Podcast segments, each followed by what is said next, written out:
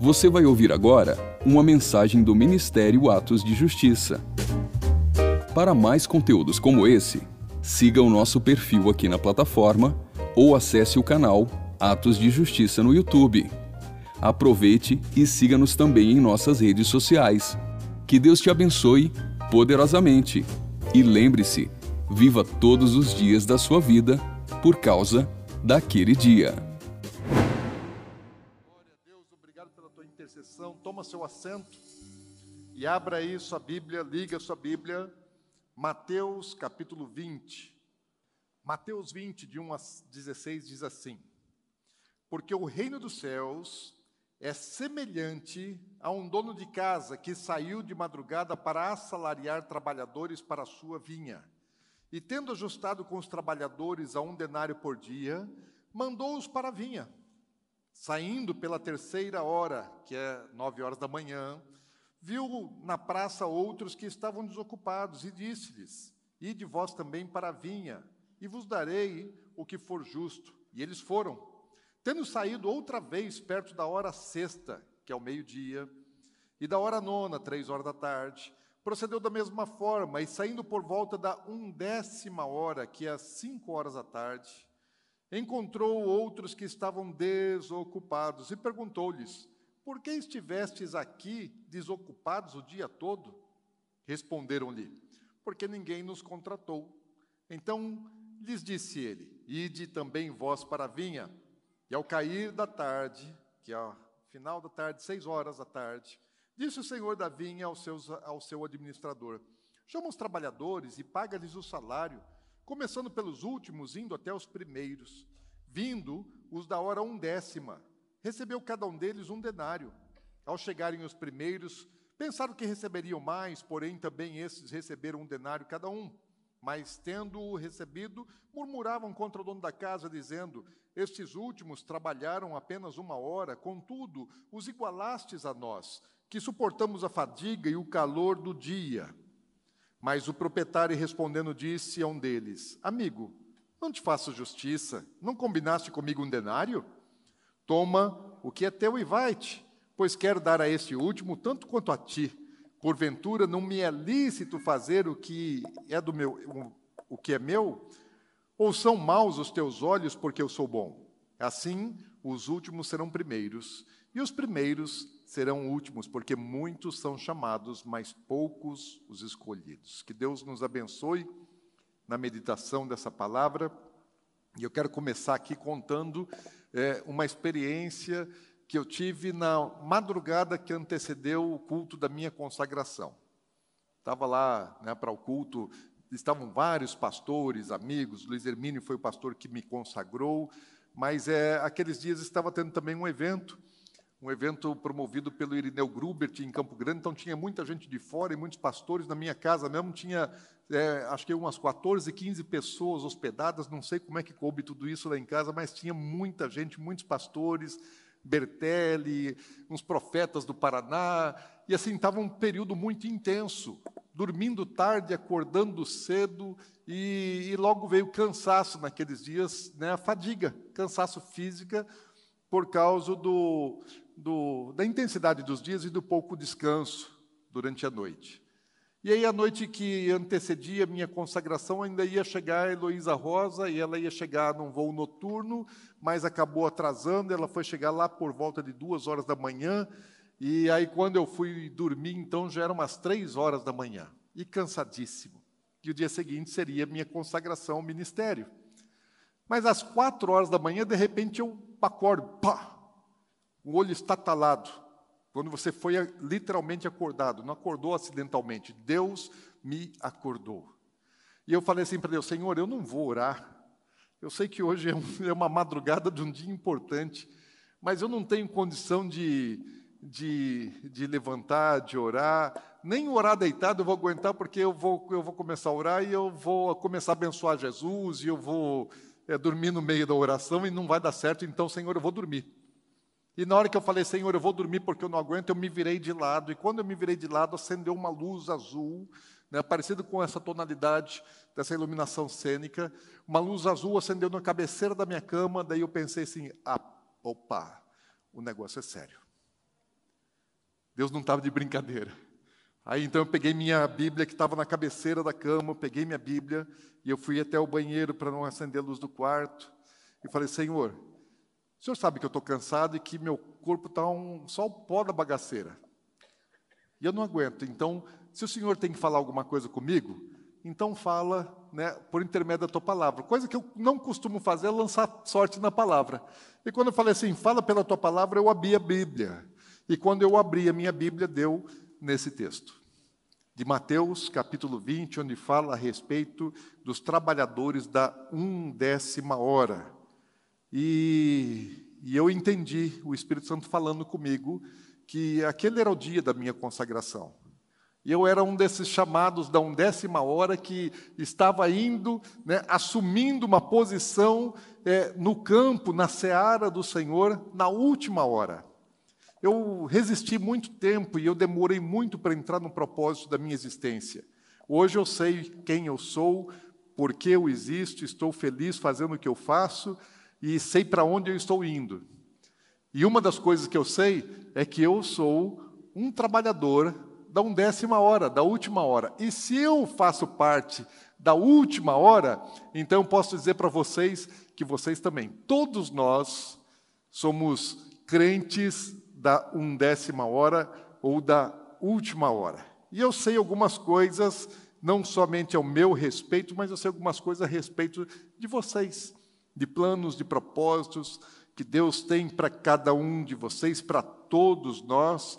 E outra coisa que eu sei é que todos nós também um dia prestaremos contas, estaremos diante de Jesus, ele vai estar sentado no seu tribunal, no seu trono, e, e vai ser um dia preciosíssimo. Pode ser um dia é, glorioso ou tenebroso, vai depender de você. Jesus quer que seja glorioso. Por quê? Porque é o dia de ele entregar a recompensa. Salvação ele já nos deu na cruz, mas ele fala assim: o galardão eu tenho reservado nas minhas mãos para distribuir conforme as vossas obras. E esse é o dia que Jesus ele quer nos presentear, nos entregar, nos, nos doar os seus galardões. Então é para ser um dia maravilhoso mas está associado, está vinculado àquele que nós vivemos aqui nessa terra. Salvação de graça, mas o galardão é recompensa, é merecimento. Agora, qual é o sentido profético da undécima hora? A décima primeira hora. Ela é a última hora do dia, da luz do dia. Quando o dia está acabando, a noite está chegando, que é ali das 5 às 6 da tarde, na média, anual e, e faz uma separação entre um dia e outro, e faz separação entre dia e noite. Aliás, Deus separou a noite do dia desde o início, desde a criação, desde o primeiro dia na criação. É, a Bíblia fala lá em Gênesis 1, capítulos 4, versículos 4 e 5, fala que e viu Deus que a luz era boa e fez separação entre a luz e as trevas. E chamou Deus a luz dia e as trevas noite.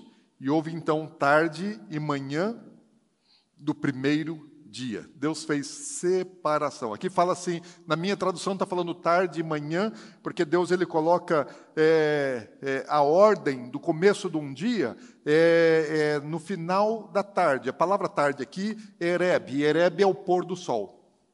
Então faz Deus o pôr do sol, e depois o boker, boker é manhã, é o amanhecer, o amanhecer. Então, o dia para Deus, biblicamente, ele começa com o pôr do sol e vai até o outro pôr do sol. E Deus faz separação entre luz e trevas. Agora, é, quando Deus está separando dia e noite, separando luz e trevas, isso tem um sentido espiritual muito forte. Deus está falando a respeito de coisas do reino espiritual, porque Deus está falando a respeito da separação do reino da luz e do mais império das trevas. Na eternidade, vai ser dia o tempo todo e não vai precisar do sol, porque a glória de Deus é quem vai iluminar todas as coisas. Não haverá mais trevas. Amém? Aleluia. Você gosta da noite? Eu também gosto da noite, principalmente para descansar, para dormir, mas na eternidade vai ser diferente, gente. Na eternidade a gente sequer vai cansar. Não vai ter isso. Agora, a transição do dia para a noite, o entardecer, o pôr do sol, é um momento de grande intensidade, tanto do ponto de vista espiritual como natural. Eu lembro que um dia eu estava, eu estava é, viajando, indo ministrar numa igreja é, no interior do estado, e a estrada ela estava rumo sul. E era já final de tarde, o sol estava se pondo à minha direita, né? e eu olhava para a minha direita eu via ainda a claridade, o, os últimos raios solares que estavam iluminando aquele ambiente. E quando eu olhava para o meu lado esquerdo, lá à frente já era noite. Então eu estava bem na divisão.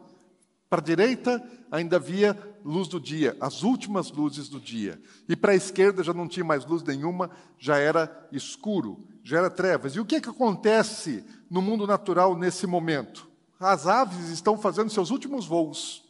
Aqui em Campo Grande a gente tem o privilégio de ter muito passarinho, né? E a gente sabe que é, no final da tarde, assim, ao escurecer, eles estão fazendo suas últimas cantorias e voando, e daqui a pouco eles já estão se ocultando, indo para o ninho, se esconder, se proteger da noite, e só vão voltar é, ao amanhecer.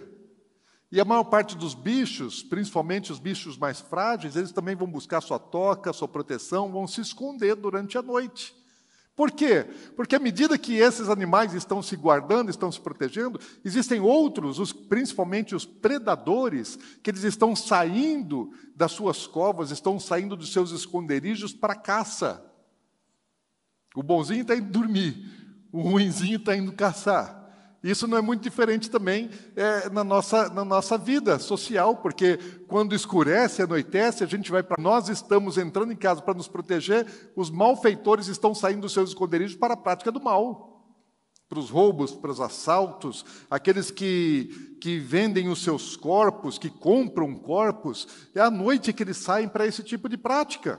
Os demônios são criaturas grotescas das trevas, enquanto que os anjos são seres de luz do reino de Deus onde não há trevas. Para os anjos não existe trevas, para os eles são de um lugar que só existe é, dia, só existe luz, não existe escuridão. Já os demônios vêm do mundo das trevas, ainda que eles atuem na terra em todos os momentos, tanto quando nós estamos voltados para o sol, quando nós estamos de costa para o sol, tanto anjos como demônios eles estão atuando, mas eles têm origem né, é, raízes diferentes. Agora, nessa parábola que fala a respeito da undécima hora, Jesus está falando da última oportunidade de colheita.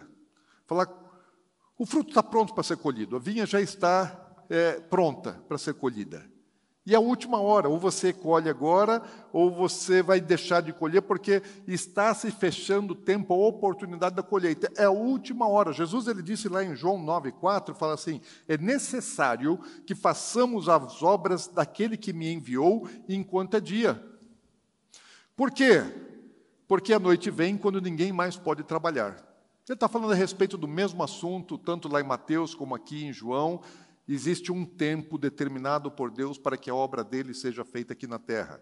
E encerrado esse tempo, fecham-se as portas e não se pode colher absolutamente coisa nenhuma. Jesus ele está falando aqui a respeito da última colheita e ele está falando a respeito dos crentes da última geração. O foco aqui é um décima hora, é a última hora do dia, antes que as trevas dominem todas as coisas. Está falando da última colheita nesse tempo e está falando dos crentes desse tempo. Amém? Estão comigo? Então vamos lá, vamos em frente. Agora, a geração dos últimos dias, eu já tenho dito já faz tempo, ela é a geração mais importante da história da humanidade. Eu considero que existem três gerações é, que marcam a história da humanidade pós-dilúvio. Antes do dilúvio era o mundo antigo que foi destruído. Vamos falar um pouquinho sobre isso. Mas pós-dilúvio existem três gerações mais importantes. E a primeira dessas três foi a geração do Êxodo, a geração que, quando o povo saiu do Egito em direção à terra prometida, quando Deus se manifestou, quando Deus apareceu a Moisés, se apresentou a Moisés, disse o seu nome, trouxe a lei, porque antes disso não havia lei, não conheciam a Deus como ele se manifestou e se apresentou a Moisés. Foi o, foi o tempo que é, o povo conheceu o poder do Deus Criador dos céus e da terra. Então, uma geração muito, muito, muito especial que viu a manifestação, o poder de Deus entre a descendência de Abraão. E não só entre eles. A outra geração importante é a geração dos dias de Jesus. Porque é a geração que estava na terra quando Deus enviou o seu filho, quando Deus veio visitar o mundo na pessoa de Cristo Jesus encarnado. É a geração que pôde ver Jesus pregado na cruz. A geração que pôde ouvir Jesus é, ministrando ensinando a sua palavra de salvação, o Evangelho. A geração do cenáculo, da descida do Espírito Santo. Essa foi a segunda geração, até, até então, até aqui, a geração mais importante de todas. Agora, a última geração, entenda isso, é a geração mais importante. Por quê? Porque é a geração do tempo da volta de Jesus. É a geração que vai ver todas as coisas, as profecias acontecendo e se cumprindo. É a geração que vai ver os céus abertos. É a geração do arrebatamento. E a geração também do grande juízo de Deus sobre a face da terra. Então, essa é a geração mais importante. Aquela primeira inaugurou o período da lei. A segunda inaugurou o período da graça. E a terceira vai inaugurar algo especial, diferente que Deus ainda não fez, que vai oportunizar o início do milênio na terra. Jesus governando, reinando mil anos na terra, sem Satanás, preso, escravizado. O cão vai estar preso, gente. Glória a Deus, aleluia. Gente, eu espero esse dia. Ah, como eu espero esse dia. Sabe uma coisa, às vezes assim, quando, quando eu vejo assim, o, o diabo agindo, né, de vez em quando eu dou, um, assim, eu dou uma guerreada com ele, né? E eu, quando ele está muito encardido, eu dou umas ameaçadas nele. Verdade, você não ameaça o diabo? O diabo não me ameaça, não, eu que ameaço ele. Porque eu falo, olha, na, naquele dia, está chegando esse dia, que Jesus vai voltar montado no cavalo branco, e com ele vem todos os exércitos celestiais, e todos os santos vêm com ele. Eu vou voltar também com Jesus montado num cavalo branco, e eu vou atrás de você, cão. Ah, Satanás, você é espírito demoníaco, eu não sei quem é você agora, mas naquele dia eu vou pedir para Jesus mostrar quem é você, porque eu quero te prender. Jesus vai prender o seu chefe e ele vai mandar com que o seu exército prenda os outros demônios todos. E eu vou sair prendendo um monte de capeta. Gente, eu estou ansioso por isso. Vocês não têm vontade de fazer isso? Gente, eu vou acorrentar um monte de cão, um monte de capeta. Eu acho que na hora de jogar do inferno vai ser assim, ó. Pum, vai! Tchau! Foi! Eu ainda vou dizer, lembra que você fez isso? Lembra que você, lembra que você me perturbou assim? Lembra que você incomodou lá? Lembra que você endemoniou não sei quem? Lembra disso? Aqui? Tome agora. Chegou a tua vez, cão. Perdeu. Porque já existe vencedor nessa história, gente. O diabo já está derrotado. Agora, vou voltar aqui para o assunto. Sabe uma coisa? Jesus está falando a respeito é, é, dos crentes dos últimos dias. E houve um tempo na igreja cristã que os crentes, né, eles achavam que pastor tinha que fazer tudo. Pastor tinha que pregar, tinha que evangelizar, tinha que ganhar alma, tinha que batizar, tinha que blá, blá, blá, pastor tinha que visitar, orar, enfermo, tá, tudo tinha, pastor tinha que fazer. Era a missão, o papel do pastor, afinal de contas, ele é chamado, ele é escolhido, ele é mantido para isso, então o pastor que faça tudo e nós crentes aqui estamos só né, recebendo. Na verdade, Deus nunca disse que deveria ser assim. Ele está é, é, convocando, e especialmente na última geração, todos os crentes para a obra, para a sua seara. Está dizendo assim: olha, pega o cesto, cada um, tome aqui o cesto, toma o cesto. E está espalhando o cesto, falou, e vai colher, vai para a minha seara e traz o cesto cheio, lota esse cesto. E corre, corre porque o tempo está acabando. E a, e a seara está pronta, o que está faltando são os cearenses. Aqui mesmo tem pouco cearense, né? Tem uma pastora cearense, ela sempre fala assim, ó, tem eu aqui, eu sou cearense. A Alice ela é cearense. Tem mais alguns aí, né? Mas a seara está pronto. Aí, tem mais cearense. E Deus está falando assim, eu preciso é do, dos ceifeiros da minha seara. Preciso daqueles que vão colher, porque os frutos estão prontos. E eles são para quem? É para Deus. Deus quer colher. E tudo aquele que não for colhido na undécima hora vai se perder. Sabe aquele negócio da colheita? Ou você colhe agora, ou você perde a colheita, não tem isso? Quem está acostumado aí com a agricultura sabe. Existe um momento, existe um limite para você colher. Teve um ano que aqui é, choveu muito na época da colheita, e, e, a colheita e a soja apodreceu no pé, porque não tinha como entrar com as máquinas para colher. E passou o tempo. E quando passou o tempo, apodreceu, perdeu-se. perdeu-se a colheita, porque você tem um tempo e esse tempo ele se fecha. E o que realmente importa para Jesus nos últimos dias é a colheita da seara dele. Amém? Agora, Deus ele, ele não tem que se importar com os meus e os seus planos.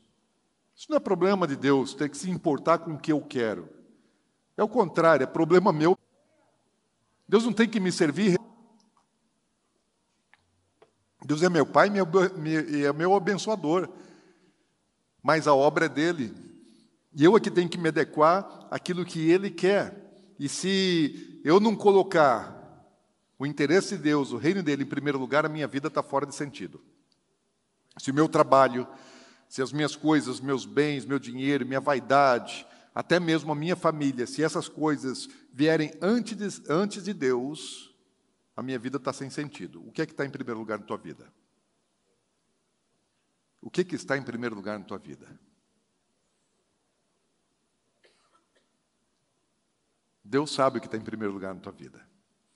E a vontade dele é que ele esteja em primeiro lugar, porque o primeiro mandamento é amar a Deus sobre todas as coisas de todo o meu coração, de todo o meu entendimento, de toda a minha força, com toda a dedicação, eu tenho que colocar Deus absolutamente acima de todas as coisas. Jesus, lá no, no, no Sermão no Monte das Bem-aventuranças, ele fala assim que é, nós devemos buscar o reino de Deus em primeiro lugar, que as outras coisas, todas essas coisas que normalmente nós estamos correndo atrás, principalmente relacionadas ao nosso sustento, nossa provisão, ele fala, isso não é o mais importante. Ainda que o mundo coloque isso como mais importante, do ponto de vista do reino de Deus, do ponto de vista espiritual, do ponto de vista da verdade, isso não é o mais importante. O mais importante é buscar o reino de Deus em primeiro lugar não tem como fugir dessa verdade máxima na palavra de Deus. Então, Deus, a vontade dele, o reino dele, tem que estar em primeiro lugar, tem que ser prioridade na tua e na minha vida. Se isso não está acontecendo ainda na sua vida, deixa eu dizer uma coisa: você ainda não entendeu o Evangelho. Mas hoje você vai entender. Amém? Nessa parábola, Jesus está dizendo assim que, que o dono da seara ele saiu a procurar trabalhadores. Saiu na madrugada, né, saiu de manhã, meio-dia, tarde. E aí, quando chega é, no versículo 6, fala, saindo por volta da undécima hora, cinco horas da tarde, encontrou outros que estavam desocupados. Ele está, tem uma seara para colher, e tem gente que está desocupada. E era já a última hora, ele fala assim: olha, por que vocês estiveram desocupados o dia todo? Fala, porque ninguém nos contratou, ninguém nos chamou. Agora, essa pergunta que Jesus fala assim: por que vocês estão desocupados? É a pergunta que ele está fazendo aos crentes dos últimos dias. Eu e você somos essa geração de crentes da undécima hora. E sabe qual é a pergunta que Jesus faz para a gente? O que é que você está fazendo da sua vida? Com o que é que você tem se ocupado no seu dia a dia? Daí você vai dizer assim: ah, eu estou correndo atrás da provisão, do sustento, disso, daquilo, da prestação da casa, do carro e todas essas coisas. Ele falou, mas eu já tinha dito para vocês não ficarem ansiosos e preocupados com essas coisas. Coloquem o reino de Deus em primeiro lugar. Isso tudo Deus vai prover, Deus vai abençoar, desde que vocês coloquem aquilo que é mais importante em primeiro lugar. Então Jesus ele continua perguntando o que você está fazendo, com o que você está ocupado, o que você está fazendo pelo reino de Deus.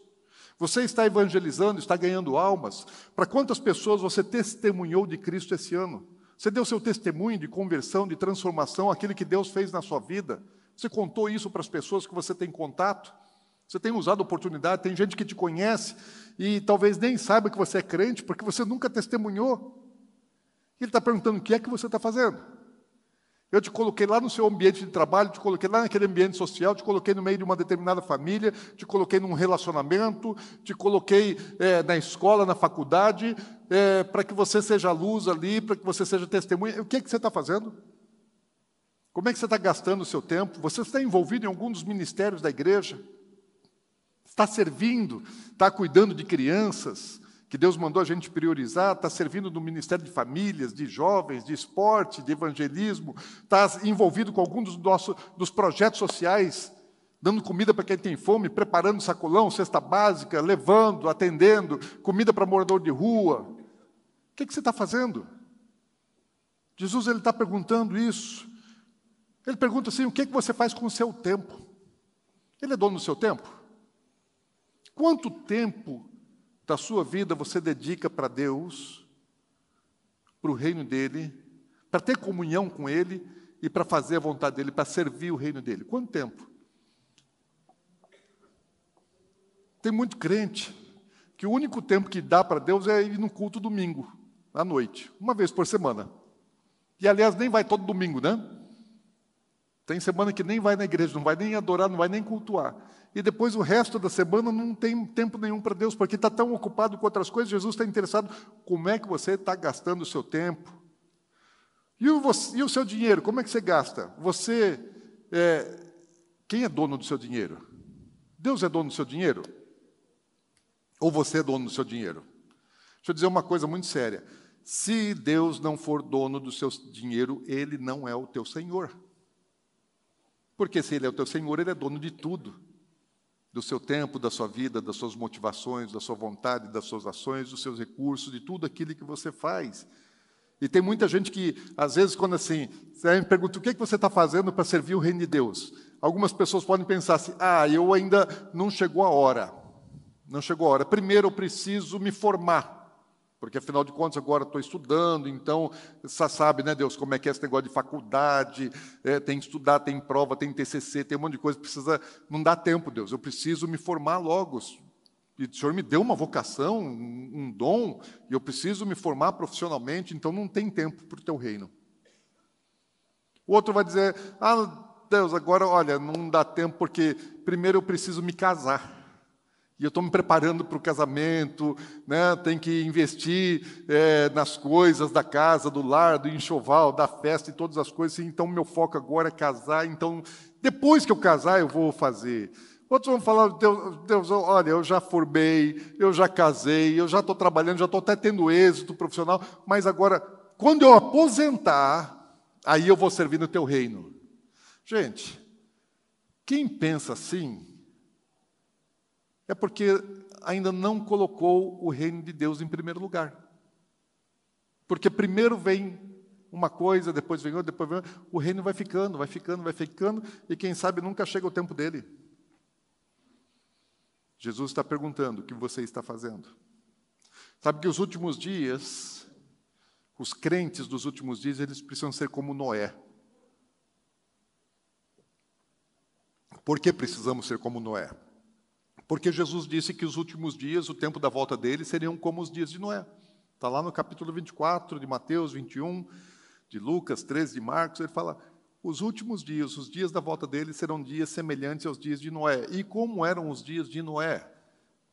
Lá em Gênesis capítulo 6, versículo 5, diz assim: Viu o Senhor que a maldade do homem havia multiplicado na terra e era continuamente mal todo o desígnio, a motivação, o desejo do coração do homem era mal. A humanidade estava corrompida, destruída pelo pecado, pela injustiça, pela violência, pela imoralidade, por todas essas coisas. Então Deus olhava dos céus e via um mundo apodrecido. E aí o que, que Deus decide fazer. Falei, eu preciso destruir tudo isso aqui, não dá mais não. Porque aquilo que está podre, você não conserva dentro da tua casa, aquilo que está podre você joga fora.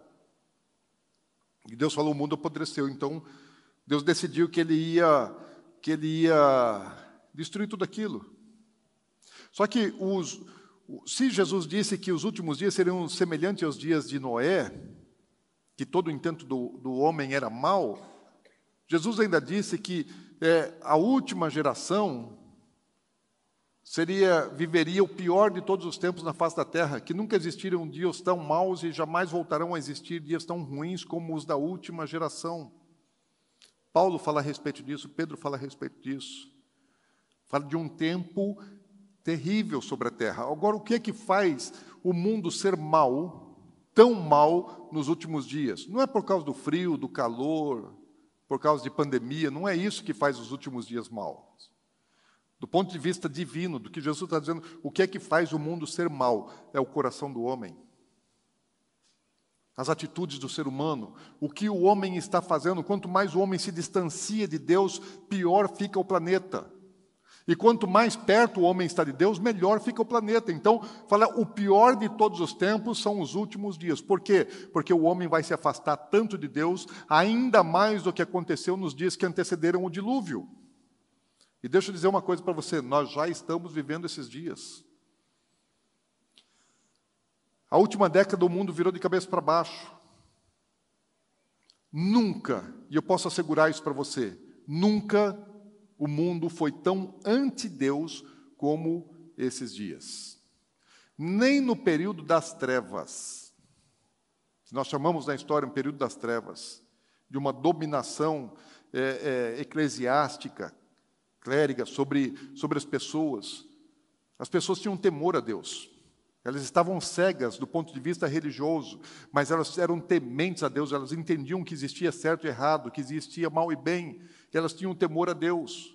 Não conheciam a revelação da palavra, do evangelho, da palavra de Deus, mas tinham temor a Deus. Agora nós vivemos um tempo que a sociedade não tem mais nenhum temor a Deus. Nunca as trevas foram tão agressivas, tão violentas e tão rápidas ousadas como tem sido hoje. O mundo está se transformando muito rapidamente porque mentira e engano se tornaram padrão. O bem se tornou em mal, o mal se tornou em bem. O justo se tornou injusto, o injusto se tornou justo, o certo virou errado, e o errado virou certo, e parece que está tudo bem, que é isso mesmo e que não tem o que fazer. As pessoas já não têm mais vergonha de defender a mentira, o engano, como se fosse verdade. E aquilo que é puro, que é verdadeiro, que é de boa fé, isso é agredido, isso é atacado, isso é discriminado. É uma completa inversão de valores. A ideologia de gênero que nós estamos vendo aqui, que é só um dos detalhes disso, parece que a ideologia de gênero está virando padrão social para o planeta. É obrigatório. Eu lembro que eu, eu, antes eu falava brincando, mas agora o negócio que eu brincava algum, algumas décadas atrás já se tornou uma, é, uma verdade. Porque eu dizia que lá atrás né, o, o, a homossexualidade era algo oculto, escondido. Existia, mas era muito escondido, né? as pessoas tinham vergonha quando acontecia alguma, em algum lar, em alguma família. É, ter algum caso de homossexualidade era vergonhoso, era vexatório. Daí veio a pornochanchada. Então a coisa era oculta, escondida. Daí veio a pornochanchada. Pastor Moisés é do tempo da pornochanchada. Olha a cabecinha dele. Daí na pornochanchada, sabe, toda pornochanchada eles colocavam um personagem, né, que era o um personagem engraçadinho, cômico, que todo mundo achava graça, que todo mundo ria. E quem era esse? Era o, era o, o gay, Aí aquilo que era, que era vergonhoso, vexatório, de repente virou engraçado. Ah, virou legal, né? Ficou, ficou interessante, começou a curtir aquilo, brincar com aquilo. E daí, de repente, esse negócio já não era mais só engraçado, mas começou a ser motivo de orgulho. Daí vieram as paradas do orgulho gay. Agora já não é mais um orgulho, agora é uma doutrinação e quase uma imposição. Eu não sei daqui quantos anos, quanto tempo falta para que seja obrigatório. Porque parece que a tendência é querer obrigar, impor. Tem que ser, tem que ser, não tem mais jeito. Então nós estamos vivendo um tempo assim que as universidades, elas, universidade no passado, elas tinham o propósito de formar, de capacitar, de formar profissionais, cada um na sua área de formação. Hoje, o, grande interesse das universidades é doutrinar. É muito mais importante na universidade a doutrinação do que a formação profissional, uma coisa absurda. Mas não é somente no nível universitário, em todos os níveis, no secundário, no fundamental, no infantil, em todas as áreas há uma doutrinação. As nossas crianças, no, no, crianças do ensino fundamental e até infantil, estão sendo massacradas com valores e conceitos completamente pervertidos. E elas são uma caixinha vazia, tudo que você coloca na cabeça delas, elas assimilam, porque elas não sabem separar o certo do errado, o bem do mal. Então, qualquer informação que vem de uma autoridade de ensino, um professor, uma professora, eles vão receber aquilo como se fosse uma verdade.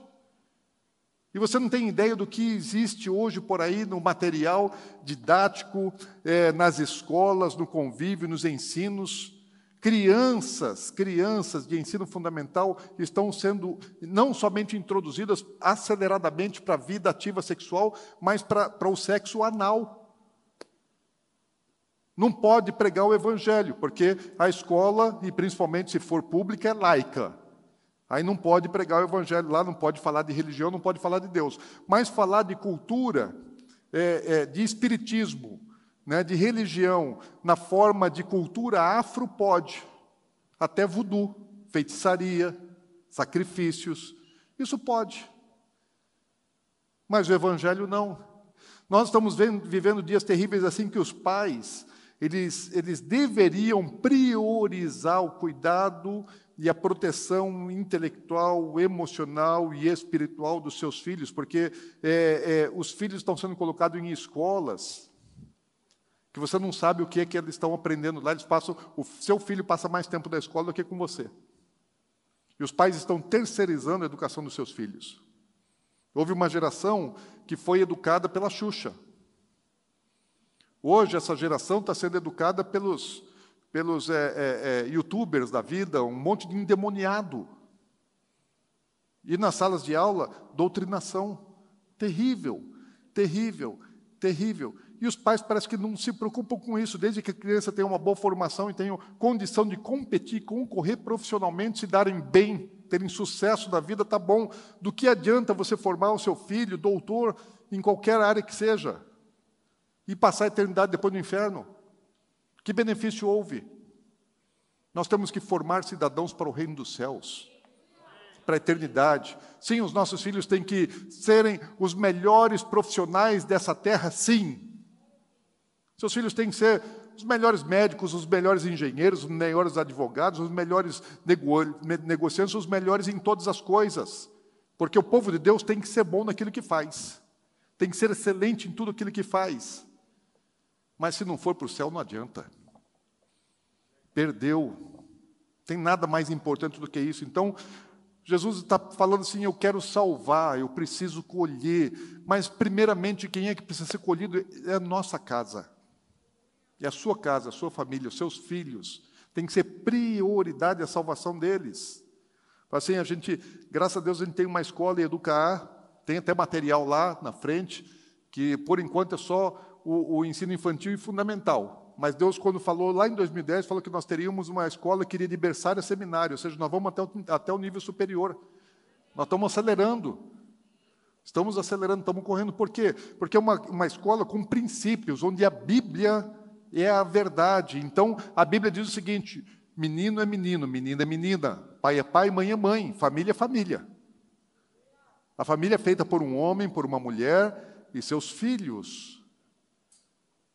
E nós não trazemos nenhum tipo de confusão, não tem Halloween, não tem essas porcariadas, não. Né? A nossa Páscoa não é celebrada com coelhinho e ovo de, de chocolate, é com o cordeiro pascal.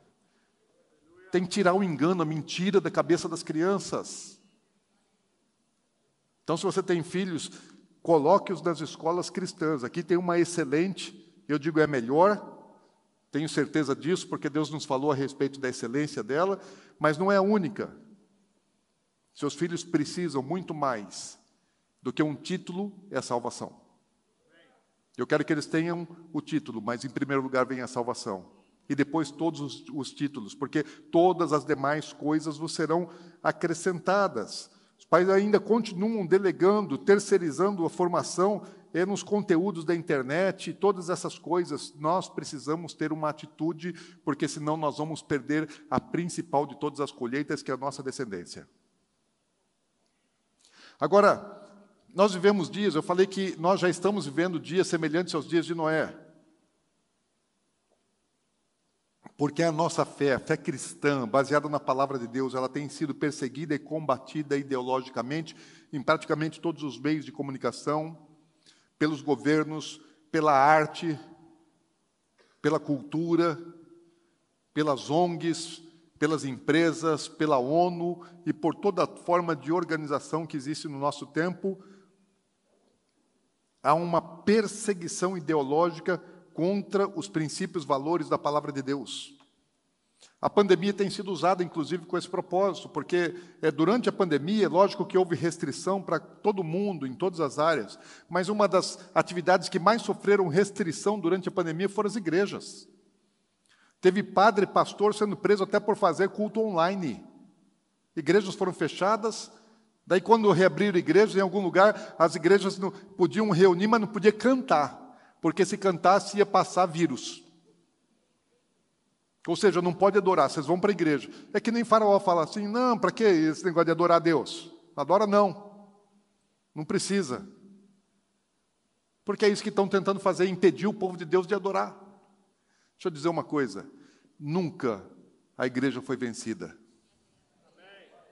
Nunca. Estão tentando derrotar a igreja, já tem dois mil anos que perseguem a igreja e querem acabar com a igreja. Nunca isso vai acontecer. Mas a luta existe, a guerra existe, a perseguição existe.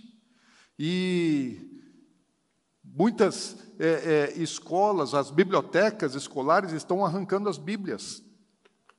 Estão tirando Bíblia, inclusive com o apoio do STF, tem que tirar a Bíblia do, do, do, é, é, das bibliotecas escolares. Não pode. Pode um monte de porcariada, tudo, todo tipo de asneira, todo tipo de veneno pode, mas a palavra de Deus não.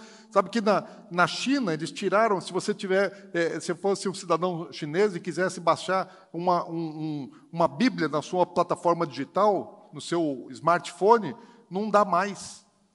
Estão tirando a Bíblia das plataformas digitais em vários lugares do mundo, para que o povo não tenha mais acesso à verdade, porque a prática dos últimos dias, a eficácia de Satanás é mentira e é engano e não pode conhecer a verdade. A verdade tem que ser oculta, tem que ser escondida, para que a mentira possa prevalecer. O amor de Deus, a mensagem da salvação, do Evangelho, a cruz de Cristo e toda a sua mensagem está sendo tratada, é a mensagem é, de boas novas de Deus aos homens da terra, e está sendo tratado como discurso de ódio. Família, tudo aquilo que nós cremos hoje, pregar a palavra de Deus do jeito que ela é, já se tornou é, politicamente incorreto.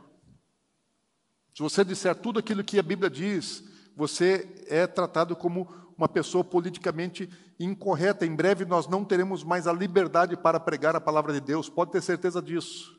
Porque isso já aconteceu no passado, mas isso não faz com que a igreja morra. Às vezes ela precisa se ocultar, se tornar ilegal, até como é em muitos lugares. Ela não vai morrer, mas vai ser depurada, vai ser purificada. Agora, essa perseguição ideológica que nós estamos já enfrentando nos últimos anos, não tenha dúvida, ela vai deixar de ser ideológica e vai se tornar física, com privação de liberdade e até mesmo com privação da vida, porque a Bíblia fala que nos últimos dias muitos serão ó, degolados por causa do Evangelho. Esses dias estão chegando, gente. Aliás, tem muita gente que já está sendo degolada, mas isso vai se tornar massivo na face da terra.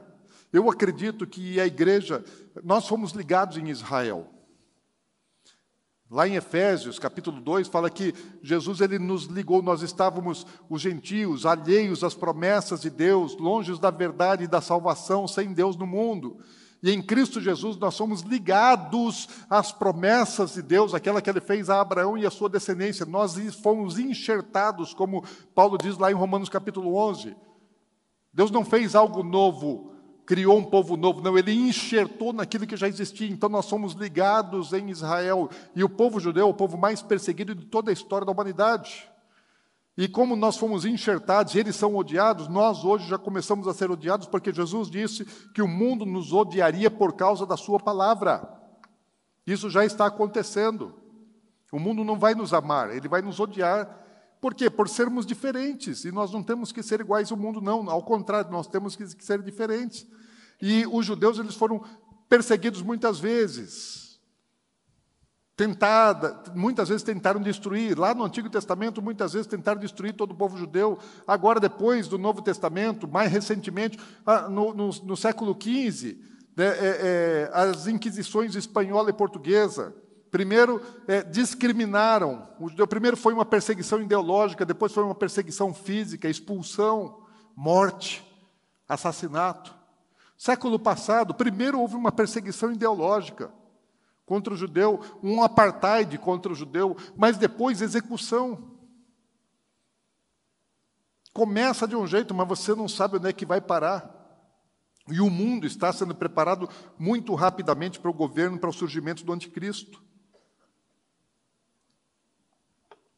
Eu não acho que o passaporte vacinal seja a marca da besta, mas é um preparatório, porque nunca nós vimos na face da terra algo tão parecido com a marca da besta. É o que há de mais parecido com a marca da besta até hoje na face da terra é o passaporte vacinal. Por quê? Porque sem o passaporte vacinal, é, você está é, tá privado já de muitas coisas. Você não pode viajar, né? não pode ir para o exterior. Em algumas cidades você não pode entrar, não é nem viajar para o exterior, tem lugar que você não pode entrar dentro da sua própria nação. Se você não tiver, não pode participar de determinados eventos. É, você não pode de, é, frequentar determinados lugares e nem comprar. E se você não pode nem comprar, quanto mais vender. Ou seja, nós estamos caminhando rapidamente. Está se fazendo do passaporte vacinal uma, um cabresto. Eu não sou contra a vacina, não é isso. Mas eu sou contra o controle que se tenta estabelecer sobre a sociedade, sobre as pessoas. Não se trata de questão sanitária, se trata de controle, de governo totalitário controlando vidas, pessoas, famílias, sociedade, trancafiando, excluindo, separando verdadeiros apartheids hoje por questões é, é, é, é sanitárias. E olha, lembre-se de uma coisa: o Holocausto começou com segmentação sanitária, com atestado, certificado sanitário. O judeu, ele primeiro ele foi separado sanitariamente, para depois vir a solução do extermínio. Nós estamos vivendo dias terríveis, nós precisamos entender isso, não é normal, não é natural. Não assista Globo, pelo amor de Deus. Não se deixe contaminar, porque é só mentira e engano. Está a serviço das trevas. Não somente a Globo, né? a maior parte da mídia mundial está a serviço das trevas. Sabe que é, Deus nos falou a respeito de, de. Mudando um pouquinho de assuntos aqui. Deus nos falou a respeito de muitos projetos. Deus está se movendo. Deus está se movendo. Deus não está parado de braços cruzados olhando o que é que os homens estão fazendo na terra, o que é que o diabo está aprontando. Deus está no controle, Deus está no comando. Deus está no comando, Deus nunca perdeu o comando de nada, Deus está no comando e Deus está se movendo, Deus está agindo, Deus está trabalhando. Deus não está parado, Deus está trabalhando.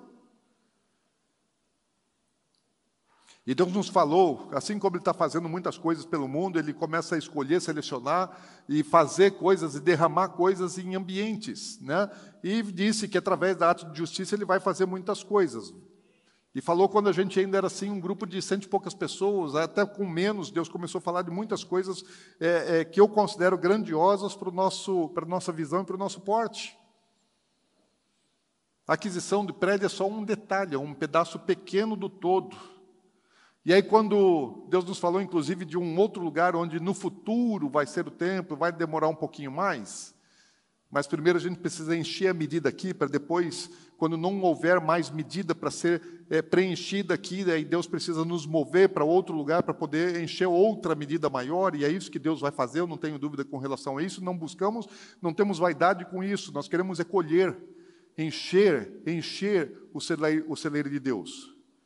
E aí eu perguntei assim, mas Senhor, para que construir prédio grande, estrutura grande, que precisa de muito investimento, muito dinheiro? Para que isso tudo, meu Deus? E aí, se Jesus já vai voltar, né? E aí Deus sabe como é que ele me respondeu o meu questionamento. Questionando Deus, eu não, não vejo sentido em gastar dinheiro demais, investimento demais em, em coisa material, sendo que Jesus volta em breve. Não sabemos quanto tempo tem e por quanto tempo vai ser útil. Vamos investir, vamos gastar um monte, daí vai durar muito pouco. E Deus me respondeu através da vida de Noé. Ele me mostra que lá nos dias de Noé, antes do dilúvio, O mundo antigo estava para sofrer um grande juízo, ia ser destruído o mundo antigo. As pessoas não sabiam, a humanidade, toda a humanidade, as aves, os répteis, os animais, todos seriam destruídos. Deus estava já assim enojado com tudo que estava acontecendo, mas esse não era o desejo de Deus. A vontade de Deus não era destruir tudo, mas precisava destruir porque estava contaminado, completamente acabado. E aí o que, que Deus faz? Como ele não quer acabar com a criação dele, ele pega, ele escolhe um, Noé, que era diferente. Noé não era igual o mundo. Noé andava na contramão do mundo. Você precisa andar na contramão do mundo, amém? Não caminhe como o mundo caminha. Não ame o mundo. Não se amolde ao mundo. Não vos conformeis com esse mundo. Não, não assumais a forma desse mundo. Não ameis o mundo e aquilo que o mundo tem para te dar. Você precisa ser diferente. Você faz oposição ao mundo, o mundo vai, vai te odiar por causa da palavra de Deus. O mundo vai te perseguir. Isso é bíblico. Isso é bíblico. Então não queira ser igual ao mundo, seja diferente. Sabe que hoje assim as pessoas querem ser iguais para serem é, é, é, incluídas, né? E isso as crianças sofrem demais, porque as crianças que são diferentes elas sofrem bullying. E a criança, para não sofrer bullying, ela quer ficar igual aos demais, fazer o que os outros fazem para poder ser aceito pelo meio. E essa é a estratégia que Satanás usa, de fazer todo mundo massa. E você não é massa. Você não é massa. Deus não te chama de massa. Deus tem um nome e um propósito para você. E não é aquilo que o mundo quer para você. É oposto ao que o mundo quer. É diferente do que o mundo quer, do que a mídia quer, do que os governos querem. Aí Deus então ele chama Noé para resolver aquela situação. Fala para não ter que destruir tudo aquilo que ele havia feito, ele dá uma missão para Noé construir uma arca. E Noé ele levou 100 anos cortando árvore, cerca de 10 mil pés de cipreste, um tipo de pinheiro. 10 mil árvores. 100 anos cortando. 10 mil árvores, serrando 10 mil árvores, transportando 10 mil árvores, pregando 10 mil árvores. Não tinha caminhão, não tinha munk, não tinha serra elétrica, não tinha é, motosserra, não tinha estilo ainda, não, não, não tinha sido inventada, gente. Então você pode imaginar que não foi fácil né, para Noé construir um barco imenso longe do mar, e todo mundo que passava fala: o que, que esse velho louco está fazendo? E criticavam ele. E ele pregava a respeito do juízo de Deus, porque a Bíblia fala de Noé, ele era o pregador da justiça, do juízo de Deus que estava por vir sobre a terra. Mas as pessoas ouviam a mensagem de Noé, viam a construção que ele estava fazendo, e falaram: esse cara está louco, eu vou fazer as minhas coisas. E as pessoas estavam, cada uma fazendo aquilo que lhe interessava. E quando a arca ficou pronta, o que, que Deus faz? Bota Noé para dentro e coloca também todos os animais. E fecha a arca por fora. Sabe quanto tempo a arca foi usada por Noé e pela sua família? Um ano. Ele fez um, um investimento de 100 anos para ter recuperação em apenas um ano. Isso, tá, isso é um contrassenso da nossa mentalidade de empreendedorismo, de investimento. Quem é que pensa nisso? Vai perguntar para qualquer economista se isso faz sentido, você fazer um investimento de 100 anos e você só usar aquele investimento um ano. Normalmente você quer fazer o contrário, você quer investir um para colher 100, mas semear 100 anos para colher um, isso é absurdo. Não faz sentido. Mas deixa eu dizer uma coisa para você: as coisas de Deus não fazem sentido para a mentalidade humana. Porque se Noé não tivesse feito isso, eu e você não existiríamos. E mais, quase 8 bilhões de pessoas que estão vivas hoje na face da terra não existiriam se Noé não tivesse feito aquela loucura que ninguém acreditava. Naquele, naquele senhorzinho idoso, fazendo um baita de um barco longe do mar. Quem que acreditava nele? Mas tudo que existe no mundo hoje, todos os animais, todas as aves, todos os répteis, todas as nações e suas riquezas e seu poder, todas as forças armadas, todo o poder bélico, todas as construções, todos os aviões, todos os transatlânticos, navios, cargueiros, todas as empresas, todos os negócios, tudo o que existe hoje existe porque Noé pagou um preço de construir uma arca durante 100 anos com seus filhos. Coisa de maluco. Aí Deus então me faz assim, fala: olha, entenda uma coisa num tempo como o tempo de Noé, que antecede um grande juízo. Esse é o tempo mais importante de você fazer as grandes obras. As maiores coisas para o reino de Deus precisam ser feitas exatamente nesse tempo.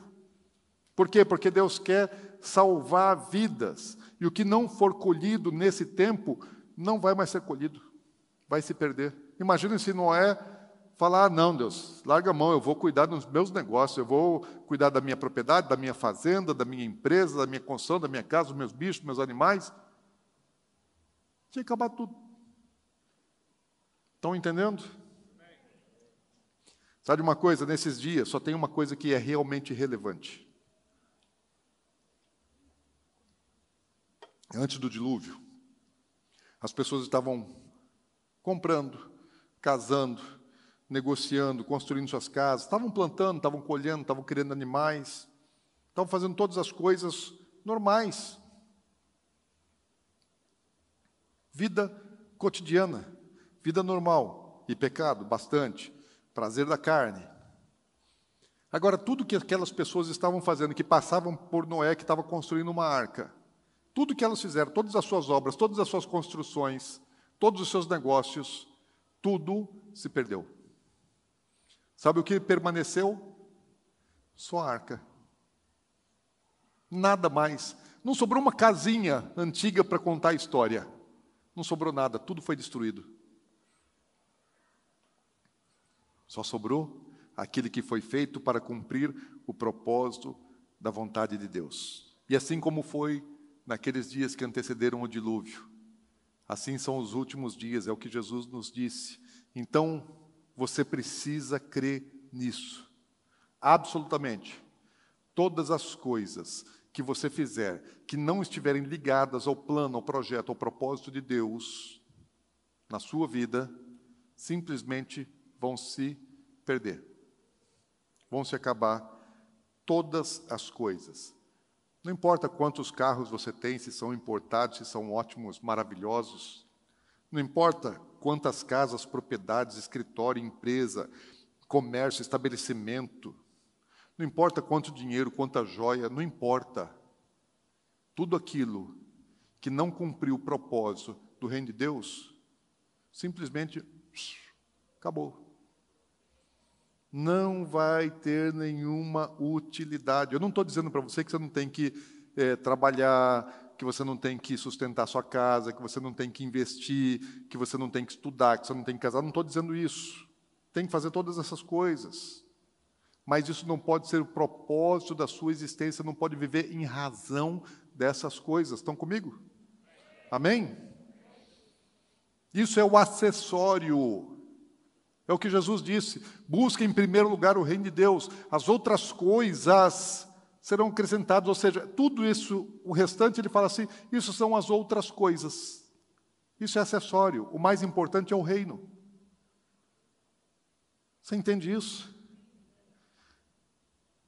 Quem não vive, é, ou quem vive por causa dessas coisas que o mundo vive, não tem Deus como a sua causa.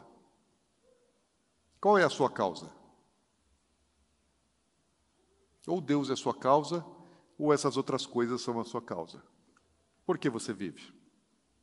Quando Noé foi chamado, sabe o que ele fez? Noé provavelmente ele tinha aí muitas atividades. Deus não chama pessoas que não saibam, que não tenham habilidades, que não tenham capacidade, condição de fazer. Deus capacita todos aqueles que Ele chama, né? Então Noé era um homem capacitado, sim, capacitado à construção, à engenharia, né, ao manejo de animais, de gado, da produção. Ele era um cara muito inteligente, com certeza. E uma pessoa assim muito inteligente, dinâmica, capaz como Noé, certamente ele tinha muitas coisas para fazer na vida. Talvez ele tinha lá suas fazendas, construções, casa, seu próprio rebanho, né? É, todas essas, essas coisas que são normais né, para qualquer pessoa que tinha uma visão, né, como Noé certamente ele tinha.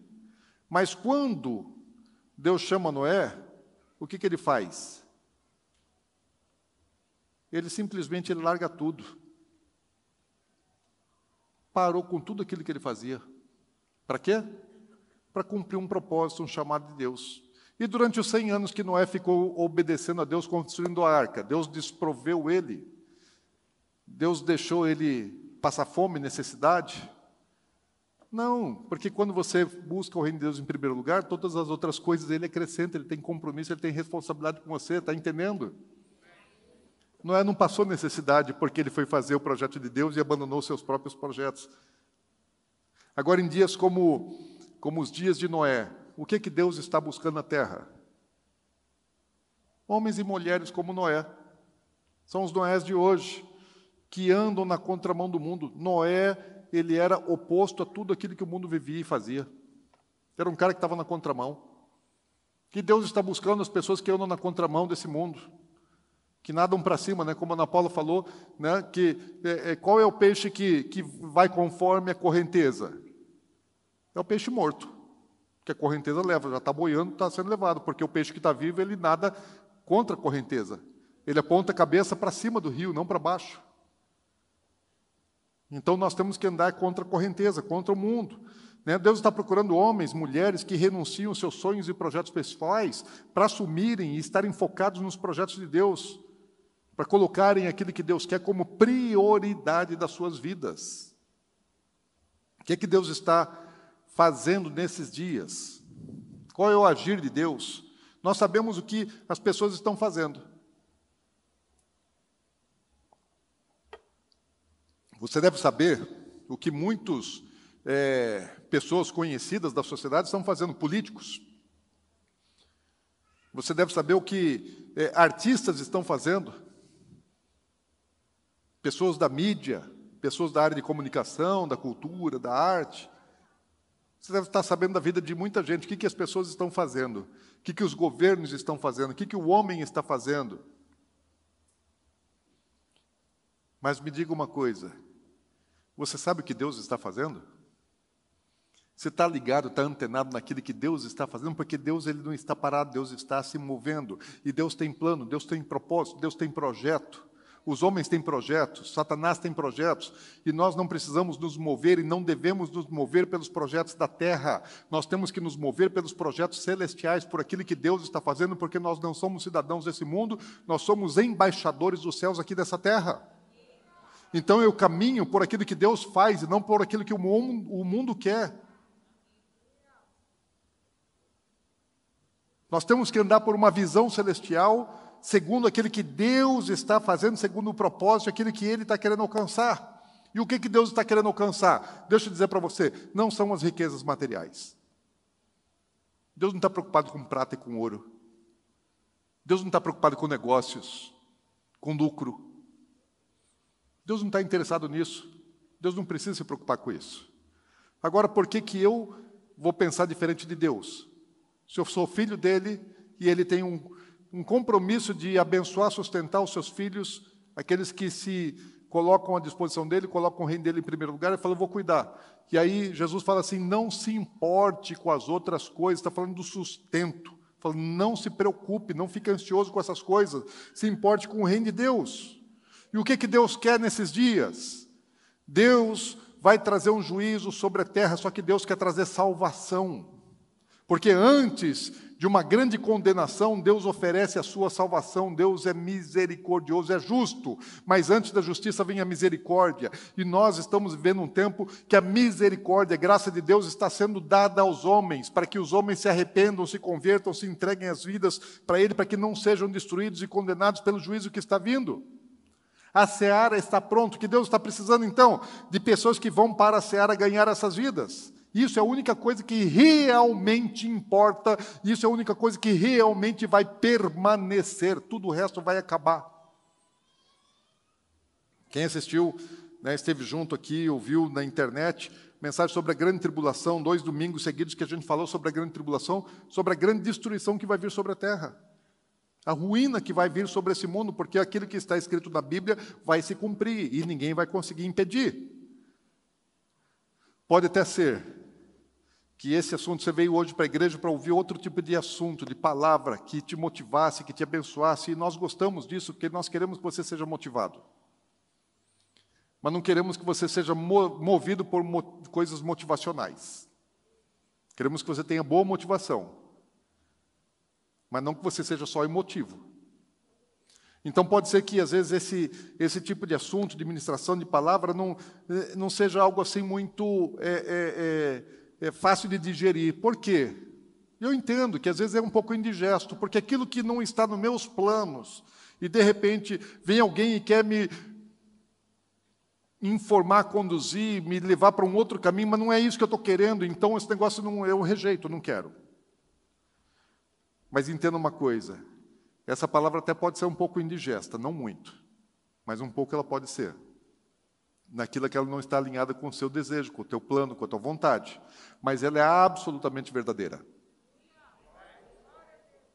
Ela é absolutamente verdadeira, ela é 100% verdadeira, e vou dizer mais, ela é muito boa não é só verdadeira, ela é boa. Por que, que eu estou dizendo que ela é muito boa?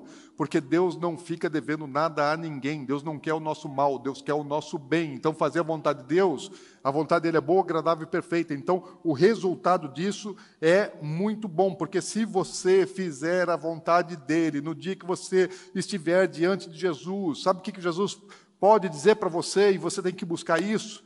Jesus ele quer dizer para você, e ele quer dizer isso para você, ele quer dizer assim: meu filho, minha filha, muito bem. Você foi um servo, uma serva, bom e fiel. Sobre o pouco você foi fiel, sobre o muito te colocarei. Entra no gozo do teu Senhor, que está preparado para vós desde antes da fundação do mundo. Deus quer galardoar, Deus quer presentear, Deus quer abençoar. Essa é a vontade de Deus. Então, você vai chegar nessa hora, você vai chegar nesse dia, você vai estar lá. E aí vai e essa hora vai ser determinada como como será a sua eternidade, quanto galardão você vai ter. A salvação é de graça.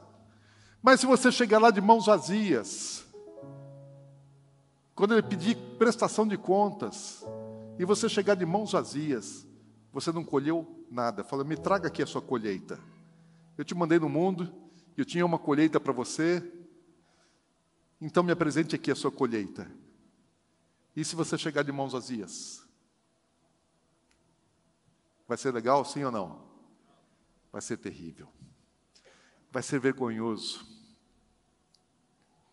Vai ser pavoroso até. Porque assim você não vai ter aonde enfiar a cara e tanta vergonha e tanto arrependimento, só que não dá mais tempo, a porta se fechou. Você não trabalhou enquanto era dia, veio a noite e você não pôde fazer mais nada, e a colheita que Deus tinha através da sua vida, você vai chegar lá sem ela. Daí sabe o que você vai ouvir dele? Não vai dizer para você, servo bom e fiel, servo mau infiel. Eu não quero ouvir isso Jesus. Você precisa chegar lá assim com uma grande colheita, começando pelos seus filhos, pela sua família, pelas pessoas próximas de você. Agora eu estou dizendo que assim essa palavra é muito boa, porque o que Deus vai nos dar se nós fizermos aquilo que Ele quer é surpreendente. Ele dá aquilo que a gente não espera. Sabe que Jesus, quando ele, ele fala com um jovem, um jovem muito rico que chega para ele e fala: Senhor, o que eu faço para herdar a salvação? Jesus ele, ele fala para aquele jovem: Olha, conhece os mandamentos? Sim, conheço todos os mandamentos. Já tenho guardado desde a minha pequenez.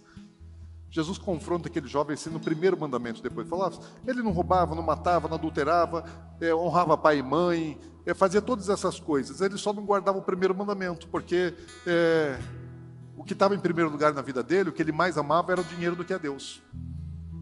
E Jesus manda ele trocar de Deus. Falou: olha, o teu dinheiro é o, é, é o, é o teu Deus. E o mandamento manda você amar a Deus sobre todas as coisas. Então abre mão desse teu Deus. E às vezes você precisa realmente renunciar, jogar ele fora para receber o verdadeiro Deus. E aquele jovem ele baixou a cabeça, vai embora. E aí os discípulos falam: "Senhor, Assim, Jesus foi muito duro com aquele jovem. E Jesus vai explicar para os seus discípulos, fala como é difícil, às vezes, um rico entrar nos céus, porque deposita a sua confiança na riqueza e não em Deus.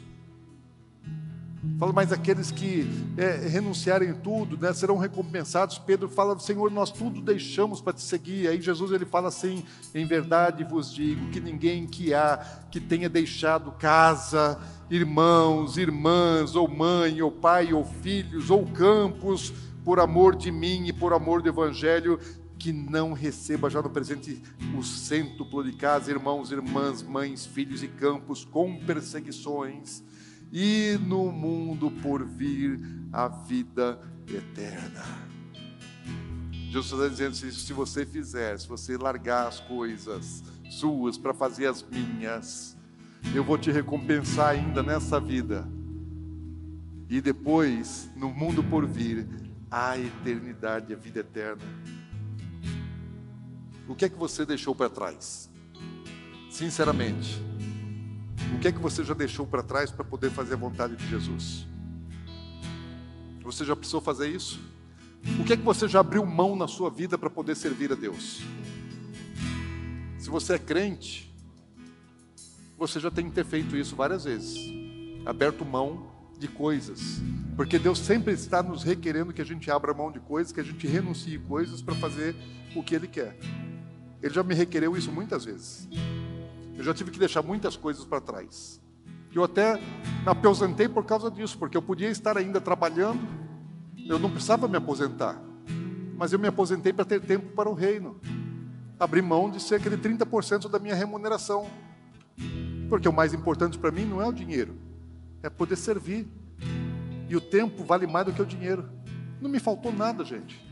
Não está me faltando nada.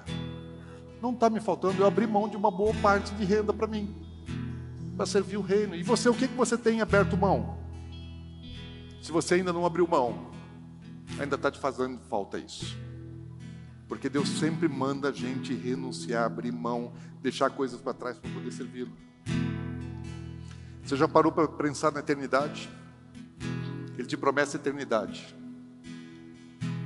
Você já pensou na cidade celestial, no reino de justiça, paz, alegria, bem-estar o tempo todo, não dor, não sofrimento, não choro, não tristeza, não morte, mas sensação de prazer e felicidade o tempo todo, problema nenhum já pensou em você poder viver, conviver, andar entre os anjos, querubins e serafins, ser amigo de Abraão, de Moisés, de Paulo, de José, de Pedro, de todos os grandes heróis da Bíblia, dar um abraço em Daniel. Olha aqui, eu estou com esses caras aqui, meu.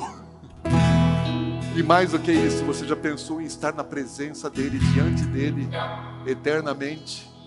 Gente, quando Deus vem no culto, só com um pouquinho da manifestação da glória dele, já é um prazer, uma sensação, um gozo, uma alegria incomparável. Nada nos dá mais alegria do que a presença, a manifestação da glória de Deus. Um pouquinho que a gente prova aqui, nós só temos o penhor, o penhor um pouquinho, um pouquinho é só o penhor, é só a promessa que ele tem reservado para aqueles que obedecem à vontade dele, fazem aquilo que ele quer. Sabe, eu penso nisso com frequência. E todas as vezes que eu penso na eternidade, isso me dá ainda mais motivação. Me dá mais disposição, mais vontade. Então, assim, o que eu tenho para dizer para você, não perca mais tempo. Não perca mais tempo. Sabe o que, Jesus está dizendo hoje? Ele quer te pegar hoje. Ele fala assim que o Senhor da Seara, ele saiu e encontrou pessoas desocupadas desocupado aqui não é que não está fazendo nada. Desocupado para Deus é quem está envolvido com as coisas que não são do reino dele. Quem não está ocupado com as coisas de Deus, para Deus está desocupado. Não importa quanta coisa você faz, se não é para o reino, não é para cumprir o propósito da sua existência. E às vezes seu trabalho faz parte do propósito. Se você planta, alguém tem que plantar, porque eu quero comer. Se você tem gado, né, eu gosto de churrasco. Então você precisa criar gado, porque eu gosto de comer churrasco. Se você tem é fábrica de confecção, gente, nós não andamos pelados, nós precisamos de roupa, então você está fazendo aquilo que você precisa fazer. Não estou dizendo que você não pode trabalhar nas coisas é, normais da vida, tem que trabalhar. Mas o mais importante é o que você faz que atende o reino de Deus. Se você não está fazendo nada para Deus, Ele te chama de desocupado. E hoje Ele tem uma convocação para os desocupados. Ele chegou para os desocupados e falou assim: Olha, vocês ficaram desocupados até agora, corre para a minha seara, é a última hora. Corre para lá, eu preciso de vocês agora. E Jesus está perguntando para vocês hoje aqui: o que você está fazendo? Você está ocupado com o meu reino, você está desocupado. Ele quer te ocupar. Ele quer te ocupar. Jesus quer te ocupar. Porque é a última hora. E a seara está pronta, ele precisa de você para colher. Eu quero perguntar uma coisa aqui primeiro. Existe hoje alguém aqui que já tem sido tocado pelo Espírito Santo de Deus, já tem entendido que Jesus ele é o único caminho da eternidade da salvação, que nós somos pecadores e que o pecado nos leva à condenação eterna e que só o sacrifício de Jesus da cruz, o seu sangue é que nos lava e nos perdoa dos pecados, é só ele quem nos dá a salvação, é só ele quem nos dá a eternidade. E hoje quer falar assim: eu quero entregar minha vida para Jesus, eu quero renunciar a minha vida longe de Deus, desobedecendo a Deus, e eu preciso de Jesus como meu Salvador, e eu quero me dar para Ele, para que Ele seja meu Senhor e meu Salvador. Tem alguém que queira hoje fazer uma entrega pessoal, falar: eu preciso da salvação em Cristo Jesus, e eu quero receber isso hoje. Tem alguém nessa condição? Levanta sua mão onde você está. Tem alguém aqui querendo fazer isso? Glória a Deus. Tem alguém Criança, gente, criança está dizendo sim, eu quero, e eu creio nisso. Eu creio nisso, Deus te abençoe. Nós estamos profetizando sobre a vida da geração 21, Deus te abençoe. Mais alguém, quem mais quer falar assim? Glória a Deus, meu irmão, meu amigo, Deus te abençoe. Mais alguém? Mais alguém lá atrás, Deus te abençoe, Deus te abençoe. Mais alguém quer falar assim: Eu entrego minha vida hoje para Jesus. Deus te abençoe, Deus te abençoe, Deus te abençoe. Mais alguém diz assim: Eu quero entregar minha vida para Jesus. Levante sua mão se você tiver. Nós queremos orar por você. As crianças estão levantando a mão. Glória a Deus. Glória a Deus pela decisão de vocês. Glória a Deus pela decisão de vocês.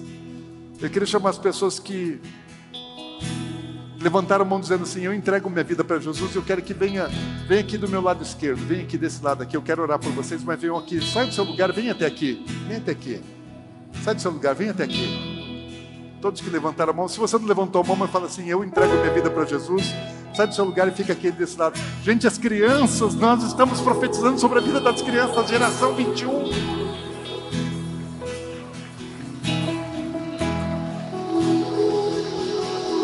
já estamos colhendo, gente, porque é rápido, é rápido, o que Deus está fazendo é rápido.